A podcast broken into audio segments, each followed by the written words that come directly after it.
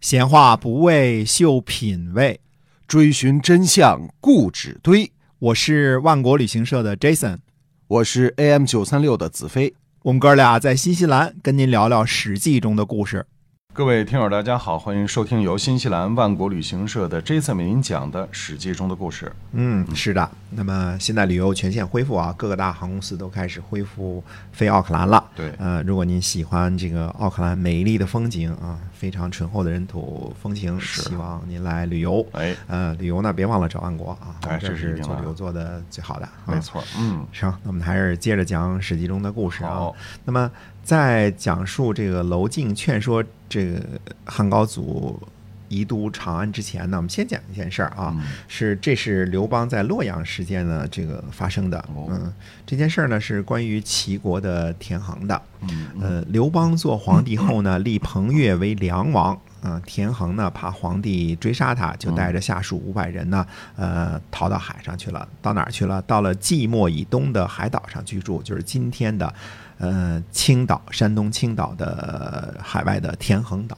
嗯刘邦听说后呢，齐国本来就是田氏三兄弟安定的，齐国很多贤人归附，如今呢住在海岛上呢，嗯，不收服，日后呢恐怕作乱，于是派使节招安，宽赦他们的罪责。田横辞谢说呢，说臣烹杀陛下的使节利益姬，如今呢听说利益姬的弟弟利商为汉将，很贤能，臣恐惧，不敢奉诏，请求做庶人，守在海岛上。那使节回报，刘邦就召集利商说呢，说齐王田横马上就会过来，嗯，手下人有敢对付他的，会被灭族。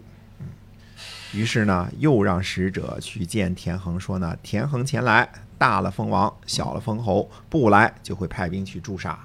您可去威胁丽商，不要为这个报私仇搞小动作哈。嗯嗯，对，呃，田横呢就带着两个门客啊，乘坐驿站安排的交通工具前往洛阳。距离洛阳三十里的时候呢，在休息的时候就说了，说人臣见天子啊，必须沐浴。嗯，于是呢就停了下来。呃，他对俩门客说呢，说起初田恒与汉王呢都是南面称孤，如今汉王为天子，而田横呢是逃亡的俘虏，北面侍奉他，这个羞耻就够大了。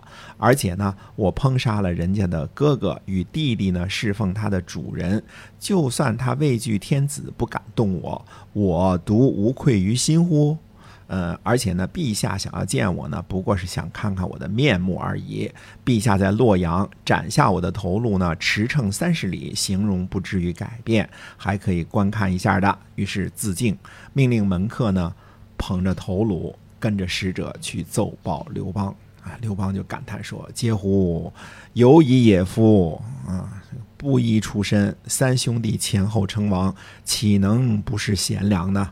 呃，刘邦呢为之流涕啊，这个哭了，嗯掉眼泪了啊。呃，拜两个门客为都尉，呃，都尉已经是能统领一千人到四千人的挺大的官职了啊。发卒两千人，以王者的礼节葬田横。安葬结束后呢，两位门客在田横坟墓旁边啊，就挖了两个坑，自尽而死。嗯呃，刘邦听说后呢，大惊，就夸赞田横的门客呢贤能。刘邦说：“我听说还有五百人在海中呢，就命令使节呢去招降。嗯使节到达呢，五百壮士听说田横已死，嗯、也都自杀了。啊、呃，刘邦就感叹田横兄弟啊能够得势，就是能够招揽贤人。啊，这个就是田横和这个五百壮士的故事吧？是的，嗯，那么说完田横这件事儿啊，齐国也算是做了一个了结。自从呃起兵以来啊，那么嗯齐国田氏的这个田家三兄弟的故事也就到此为止了。对。啊，那么下面我们开始接着上两次的话茬呢，说娄敬。啊，娄敬呢是被派去西边戍守的，就去边疆去当兵的啊，路过洛阳，娄敬呢穿着羊皮袄去见同乡的于将军，这个于呢就是虞姬的虞啊，嗯。说呢想见见皇帝，谈谈国家大事。嗯，于将军呢说：“我帮您呢换一套光鲜的衣服吧。”嗯嗯，娄敬说呢：“说我穿着丝绸的衣服来，就穿着丝绸的衣服去拜见；穿着粗麻衣服来，就穿着粗麻衣服去拜见，绝不换衣服。意思我穿着我这老羊皮袄去。”就去啊，娄敬有点意思是吧？啊，哎于是呢，于将军呢就给刘邦呢推荐了娄敬，并这个刘邦呢，嗯，接见他了，并且呢赐饭给他。嗯嗯，刘邦就询问说要谈什么国家大事儿啊？嗯，娄敬说呢，说陛下呢想定都洛阳，是否想跟周朝比兴隆啊？嗯，刘邦说是的。嗯娄敬说呢，说周呢自从祖先开始数代实行德行啊，到了周文王才天下三分有其二啊。之前说了很多啊，什么什么。嗯呃，好多我们就不那么啰嗦了啊。那么最后呢，姜子牙也来归附啊。周武王呢，蒙经会八百诸侯，都说商纣可伐，这才灭了殷商。周成王周公旦营建洛邑，建都于此，认为洛阳呢是天下之中，四方诸侯进贡道理君。呃，君主呢有德行，就容易依靠他统治天下；没德行呢，就容易灭亡。凡是想建都于此的，听听啊，凡是想建都于此的，都是想像周朝一样，用德行来感召百姓，而不是依靠险要地形啊，让后代呢交涉淫逸来虐待百姓。周朝的鼎盛时期呢，天下和睦，各方诸侯呢心向洛阳，仰慕周君的道义，感念他的恩德，依附而且一起呢侍奉周天子，进贡啊，进献贡赋。呃，洛邑防守呢不用一兵，进攻呢不用一卒，诸侯和百姓呢都归附。到了周朝衰败的时候呢，分为东周和西周两个小国，诸侯呢再也不来朝拜，周已经不能控制天下了。不是他恩德太小，而是形势太弱了。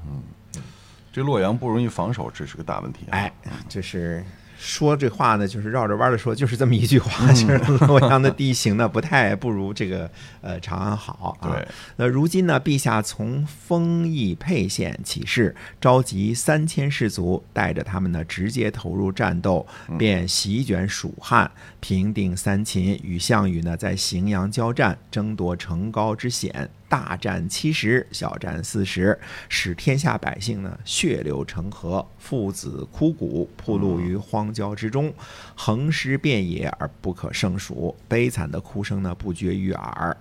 伤病残疾的人呢，呃，欲动不能。这种情况呢，呃，如果要同周朝啊，什么成王、康王的兴盛相比呢，我私下里认为这是不能够同日而语的。嗯，就怎么能说天子的德行不够？这个真够大胆的哈。嗯那时候人还说实话。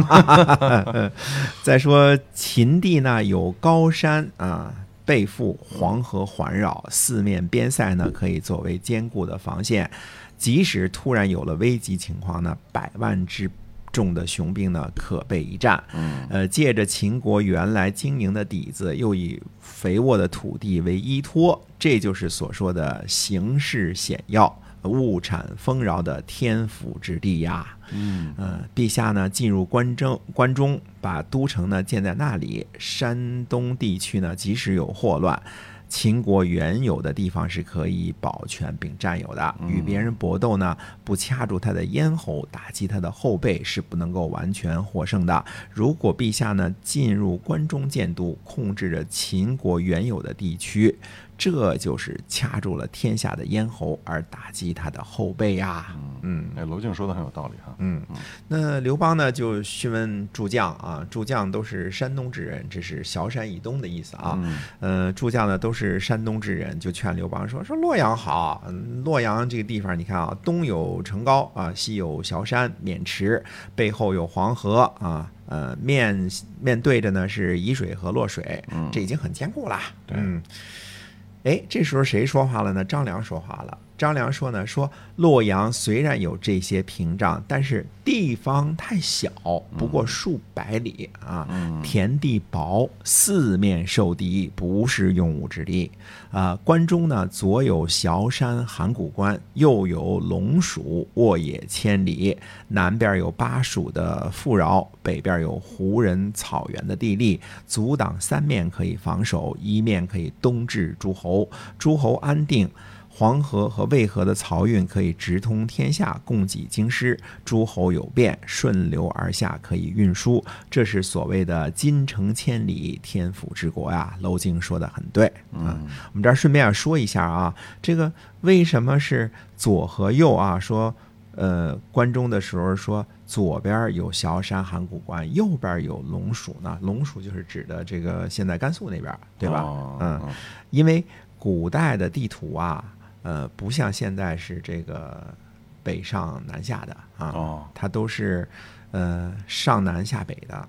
为什么呢？它要方便帝王呢？这个呃从上到下，从北往南啊俯瞰这个天下啊。它所以它这个南北的方向，古代地图跟我们是正好相反的啊。所以你听什么呃，如果朱元璋称作是怀右布衣。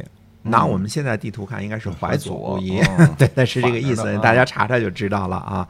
呃，所以说呢，这个左有小寒，右有龙鼠，嗯，这是从上往下这么看的，对的。哎，那么刘邦听进去了吗？呃，刘邦即日起驾西都关中。